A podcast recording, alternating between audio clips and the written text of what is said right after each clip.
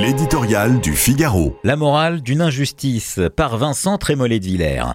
Et une, et deux, et trois relax. Éric Dupont-Moretti, Olivier Dussopt, François Bayrou, deux ministres et l'une des grandes figures de la majorité ont vécu l'usure des procédures, la pesanteur du soupçon, la présomption médiatique de culpabilité pour finalement sortir innocent du tribunal.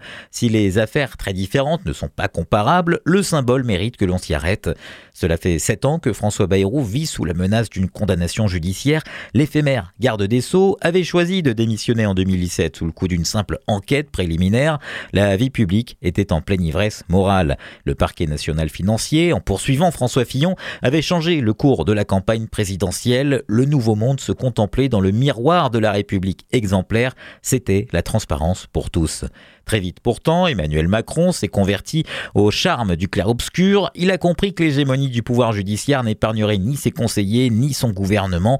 Il a donc laissé en poste Éric Dupont-Moretti jusqu'à ce qu'il comparaisse devant la Cour de justice. Il a même décidé de faire entrer au gouvernement Rachida Dati, elle aussi mise en examen.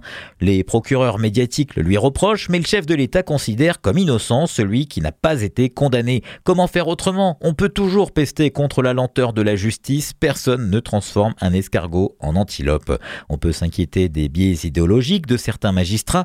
Tocqueville ne remplacera pas Bourdieu en un jour. On doit en revanche mesurer que notre époque n'est pas celle d'Édouard Balladur qui demandait la démission de ses ministres inculpés. Aujourd'hui, la conjugaison d'une rancune médiatique parfois obsessionnelle et des pulsions vengeresses du PNF fait vivre les politiques sous une menace permanente. Face à cette réalité, le seul principe de précaution, c'est le respect total de la présomption d'innocence. Depuis sept ans, François Bayrou a été privé de fonction qui lui était promise pour des faits qu'il n'a pas commis, même si le patron du modem a cédé plus souvent qu'à son tour aux facilités moralisatrices, c'est profondément injuste.